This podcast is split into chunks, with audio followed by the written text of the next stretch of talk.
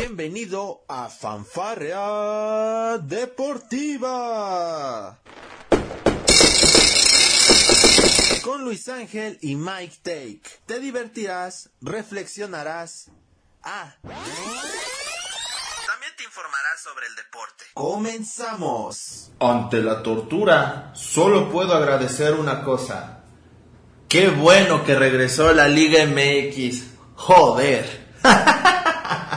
¿Cómo están amigos de Fanfarria Deportiva? Qué bueno que me estén acompañando en una emisión más de este su podcast a través de nuestras plataformas, ya lo conocen, en Spotify, en Apple, en Google Podcast. También estamos por supuesto subiendo este episodio a nuestro sitio web desde el palco.com. En fin, muchas plataformas para que nos puedan escuchar. ¿Y cuál es la tortura? ¿Cuál es el beneplácito? Ya lo dije, bendito sea Dios o en quien ustedes crean.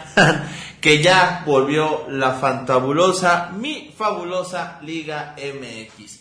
Ya la extrañaba y más después de las, de las deshonras, de las perjurias que nos han causado últimamente las selecciones nacionales. Estaremos platicando de eso, todo lo que fue el aquelarre de la sub-20 y por supuesto lo que pasó el día de ayer, ¿no? Con la selección mexicana femenil que está buscando su pase al mundial de, de la femenil y también por supuesto también se está disputando boleto para Juegos Olímpicos. Este premundial se está llevando a cabo en Monterrey, tanto en el, en el estadio universitario así como en el estadio de Rayados, el de BBVA. Y pues bueno, México inició con el pie izquierdo y es de que cayó 1 a 0 frente a su similar de Jamaica. Las dirigidas por Mónica Vergara se vieron muy pero muy sorprendidas realmente y pues bueno, la realidad se ha dicha, ¿no? Con países como Estados Unidos, como Canadá participando ahí, pues francamente eh, no con este resultado México está comprometiendo un poquito su pase, todavía quedan algunos partidos, así que bueno, vamos a ver qué es lo que viene para la selección mexicana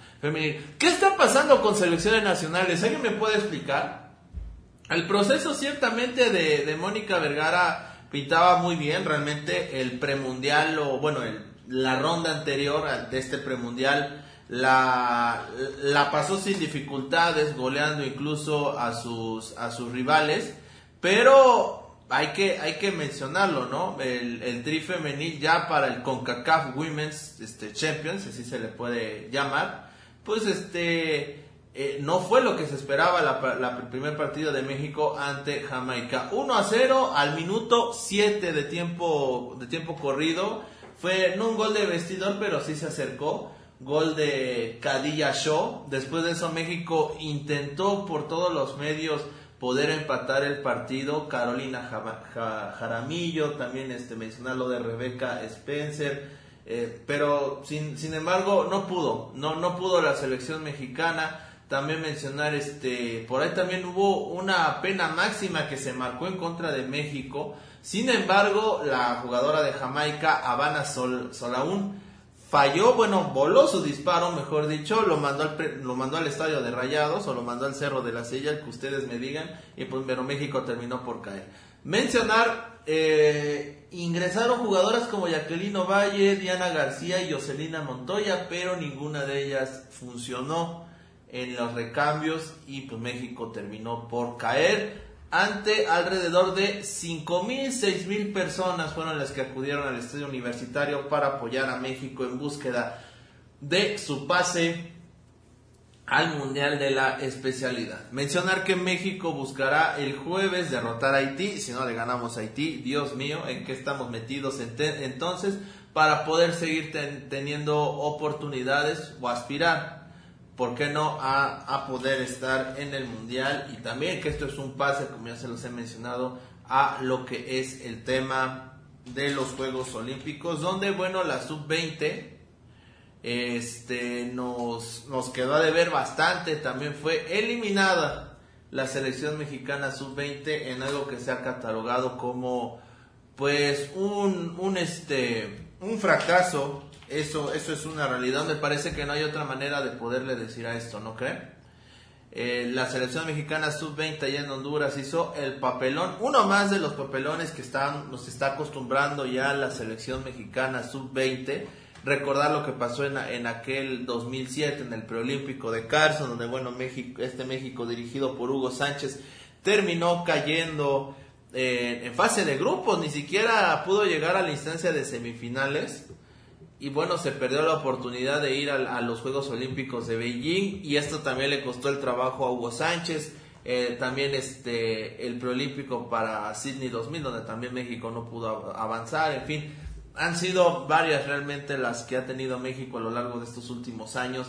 En, el, en los preolímpicos, México venía de, de, ser tercer lugar, de ser medalla de bronce en fútbol varonil. Recordemos ahí con el Jimmy Lozano que tuvo una muy buena preparación. Y pues bueno, a México le alcanzó muy bien para poder ser ese bronce en, en lo que es fútbol varonil. Hoy no van a poder defender esa medalla de bronce. México se queda muy, pero muy rezagado y de nueva cuenta las dudas, ¿no? Las dudas que hay sobre los procesos de selección nacional, hay que decirlo, ¿no? La mayor titubeando con el Tata Martino. El que, el que pide lo contrario, entonces me parece que está viendo otros partidos. Porque es cierto, se fue segundo lugar, pero hay que checar la cuota de goles de la selección mexicana, hay que checar cuántas oportunidades crean, y bueno, hay que checar contra qué rivales te has enfrentado en estos amistosos. Te goleó Uruguay, no pudiste pasar del cero contra Ecuador.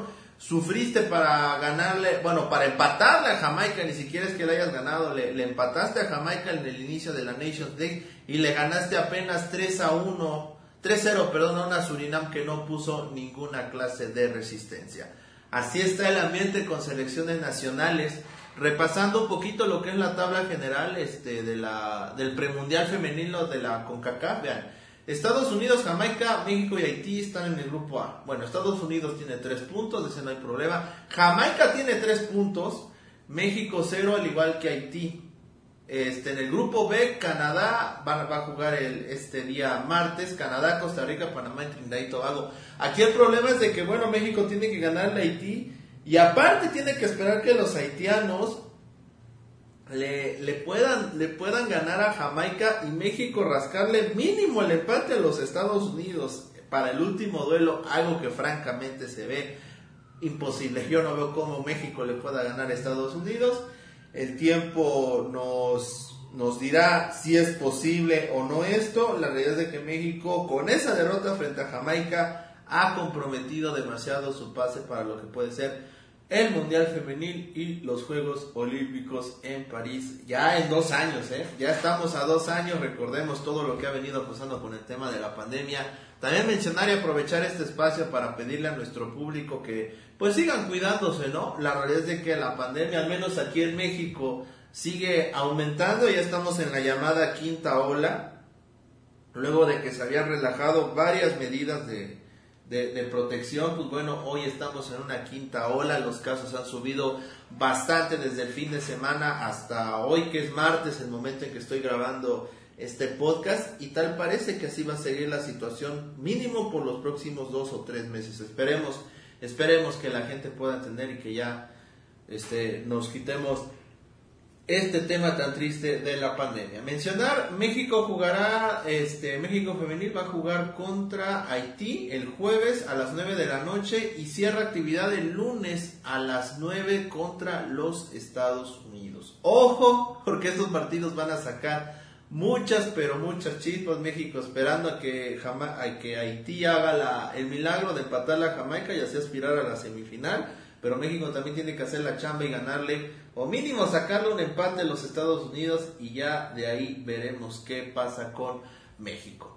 Nos este mencionar para todos ustedes ahora sí rápidamente el resumen de lo que fue la Liga MX porque vaya que tuvimos goles, vaya que tuvimos emociones, solo dos partidos quedaron 0 a 0 y ya y que adivinen qué equipos estuvieron involucrados. Curiosamente, dos de los equipos más grandes del fútbol mexicano. América y Chivas. El América se entiende en este aspecto porque Atlas es una gran defensa, actual bicampeón de México, así que bueno, hay que mostrarle todo nuestro respeto al Atlas, como de que no de Diego Coca, que sigue haciendo maravillas con ese plantel. El América que bueno, eh, me sorprendió muchísimo, yo de repente no tuve la oportunidad de ver el partido completo, Pero sí me sorprendió bastante ver a jugadores canteranos del América como lo son Emilio Lara, este chico que es este juvenil. También vimos a Román Martínez, este jugador también traído de la sub-20. Dos jóvenes que estuvieron participando, que tuvieron participación con la escuadra del América en algo que por supuesto es bienvenido. Esperemos que el América, bueno, no solo el América, ¿no? Sino que los equipos se preocupen por debutar a más jugadores aztecas para poder pensar en lo que será el Mundial de, ya déjense el 2022, 2026, señoras y señores. Eh, jugadores que también tuvieron actividad, jugó Henry Martin con el América, jugó el tema de Iker Moreno, que también tuvo actividad, otro canterano. Eh, Jorge Sánchez no tuvo actividad, eso llamó mucho la atención, tampoco Bruno Valdés ni Richard Sánchez, o sea, realmente Fernando el Tan Ortiz confiando mucho en lo que es la cantera Águila, algo que me parece muy pero muy bueno. Mencionar lo de Roger Martínez que este, va a estar fuera de un mes a mes y medio debido a una lesión que sufrió y también este, otros temas que también este, sucedieron, lo de Mauro Manotas y una lesión ahí con el Atlas, eh, lamentable situación, él va a estar fuera, se espera un poco más de tiempo, de cuatro a cinco meses, vamos a esperar los reportes médicos. Y bueno, el otro empate que les había mencionado, Chivas contra Juárez, otro empate a cero goles. Chivas muy pocas opciones de gol. Juárez pues intentando encontrar un buen funcionamiento. Juárez fue de los equipos que más le movió en el mercado de transferencias. Trajo a Talavera, trajo este a, Jesús Dueñas, trajo a Salas, trajo a Machís, trajo a Fierro, trajo a varios jugadores. ¿eh? La verdad es que Juárez puso a jugar a mucha gente Incluso cambiaron de director técnico, ¿no? Ahora está Hernán Cristante. Tras la salida hay que mencionarlo de Ricardo Tuca Ferretti que no le fue para nada bien con el equipo de Juárez, terminó pagando otra vez la multa. Imagínense en otro momento futbolístico donde, bueno, en la liga siguieran respetando el tema de los ascensos y descensos. Bueno, el Tuca Ferretti ya habría descendido con Juárez, ¿no? O sea, increíble cómo eh, al Tuca Ferretti no le fue nada bien con el cuadro de, Juárez y pues bueno, ahora ya están buscando nuevas opciones en la frontera. Por Chivas tuvimos este el juego de Alan Mozo, que no fue titular porque bueno, viene saliendo de una lesión, pero sí vio actividad, el regreso de Alexis Vega, el tema de, del Nene Beltrán, Ángel Saldívar, que, quien está cubriendo la baja de, José Juan Macías y que bueno, fue muy aguchado por la gente del Guadalajara, no están nada contentos en Guadalajara por el tema de los refuerzos. Y bueno, el partido que inauguró las hostilidades terminó siendo el Puebla Mazatlán debido a que en Necaxa horas antes cayó una lluvia torrencial, una tormenta que impidió que se llevara a cabo el partido. Se reprogramó para el día sábado a las 5, se jugó sin ningún problema, pero bueno, ya el viernes solo tuvimos al Puebla enfrentando al Mazatlán. Y la franja, la franja de todos, la franja de Nicolás Larcamón y compañía, 4-2 sobre el Mazatlán. Su primo hermano, medio hermano incómodo, ya no sabemos, ya no sé ni qué es Mazatlán del Puebla, pero bueno, la franja terminó ganándole 4-2 al Maza. Toluca, el Super Toluca también que llegó muy reforzado a esta apertura 2022 pues bueno, terminó por ganarle 3 a 1 al Necaxa en otro partido que también tuvo bastantes goles. Tuvimos el debut de Carlos González, también tuvimos este de Johan Meneses, de Fernando Navarro, de Jordan Sierra, de Andrés Mosquera, en fin, de Thiago Volpi también en la portería choricera, muchos jugadores del Toluca nuevos y que sin lugar a dudas caen bien a lo que es el, eh, este planteamiento que está buscando el profesor Ignacio Ambris. Por lo pronto el Necaxa pues también va a tener que remarle, eso es, eso es este, natural. El Cruz Azul, Cruz Azul debutando también con victoria 3 a 2 sobre los Tigres de la Universidad. Rafa Vaca volvió a marcar gol al, 16 y cada vez que lo veo está más pelón. Eh, yo voy a ser compañero de Vaca en ese rubro, así que no me puedo burlar tanto. Ángel Romero y Santi Jiménez anotó por el conjunto del Cruz Azul. Una buena noticia lo de Santi Jiménez es de que parece ser que puede, con que siga con este ritmo de marcar un gol cada partido o un gol cada dos partidos. Imagínense, su media de goles sería por ahí de, de, siete goles, de 7 de siete a 10 goles por partido. Imagínense, sería excelente para un Jiménez que está buscando colarse en la lista del Tata Martino para el Mundial de Qatar.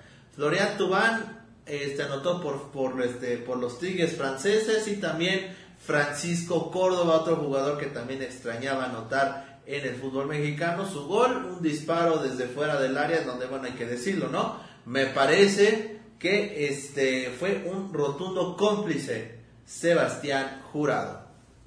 De Cruz Azul, bueno, mencionar este gran planteamiento que hizo el profesor este Aguirre, quien es el nuevo técnico de la máquina celeste del Cruz, Cruz Azul. Iván Morales jugó, también este Charlie Rodríguez recuperándose de su, lesión, Rodrigo Huescas, en fin. Solamente tres cambios los que hizo el Cruz Azul, eso también hay que aplaudirlo bastante. y Tigres, pues bueno, con esas deficiencias defensivas que están muy, pero muy marcadas. Pumas y Tijuana empataron a un gol, sin mucha novedad. León 2-1 sobre el San Luis. Este partido sí lo pude ver.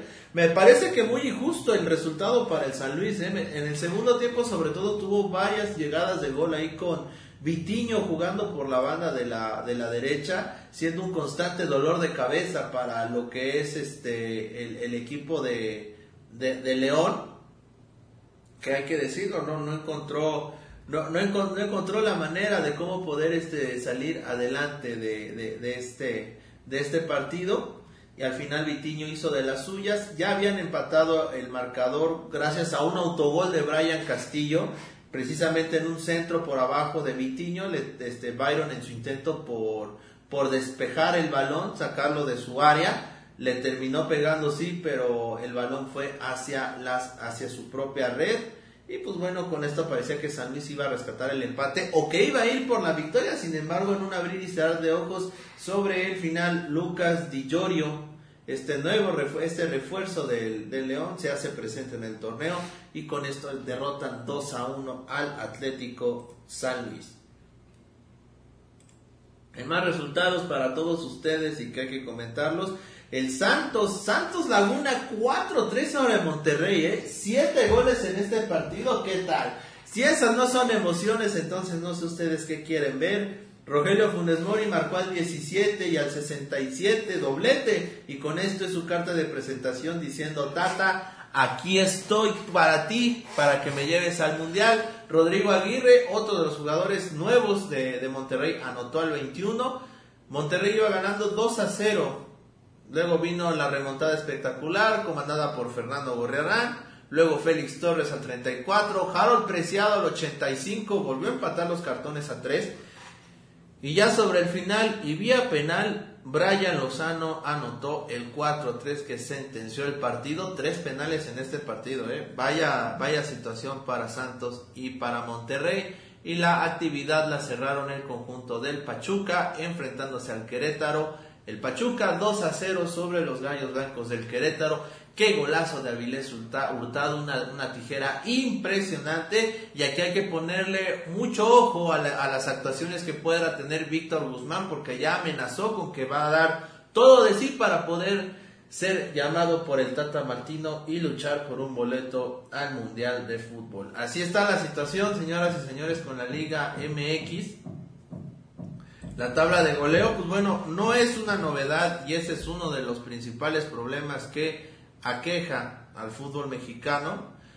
Miren, nos encontramos con que Rogelio Funes Mori es el líder del goleo, ¿no? Con dos. Mencionar también para todos ustedes que jugadores este, extranjeros pues, son los que están dominando el tema de los goles. Miren, ahorita, ahorita aquí les tengo la tabla, a ver, denme un momento porque está, miren, aquí está. Aquí está, miren, Rogelio Funes Mori, dos goles.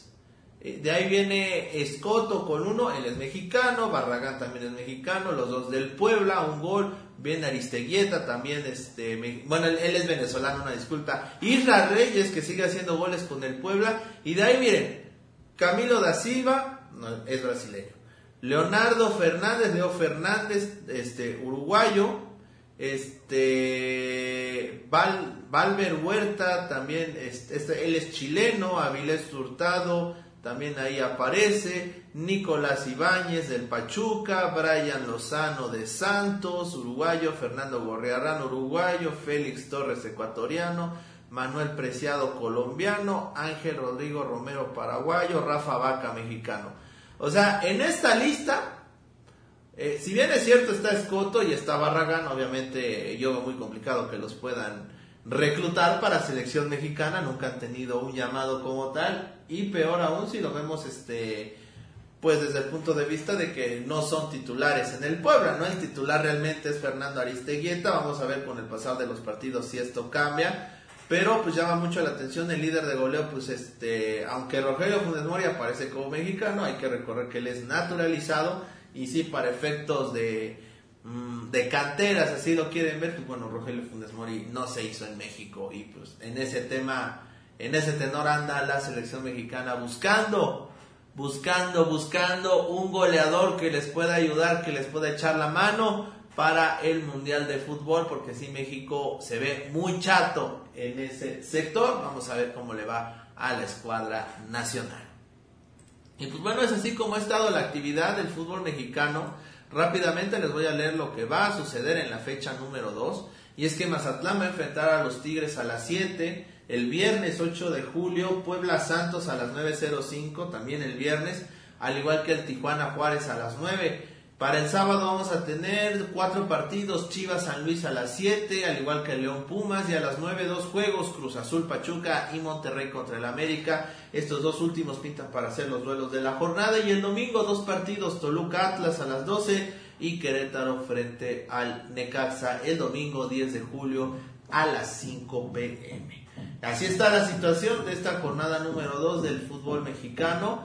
Esperemos que siga la lluvia de goles, que sigan las emociones, porque bueno, el fútbol mexicano arrancó bien, ¿eh? Arrancó muy, muy, muy bien la cuota de goles, hay que admitirlo.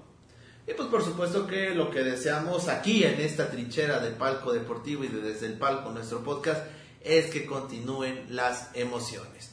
Eh, yo voy a despedir ya con este tema. Este, nos estamos escuchando en próximas emisiones de Fanfarra Deportiva, donde bueno, estamos buscando nuestro balance ideal para no descuidar este espacio también y por supuesto ustedes puedan estar al pendiente de ello. Soy Luis Díaz, esto fue Fanfarra Deportiva, nos estamos escuchando en nuestra próxima emisión. Esto fue Fanfarra Deportiva. Te esperamos en nuestra próxima emisión.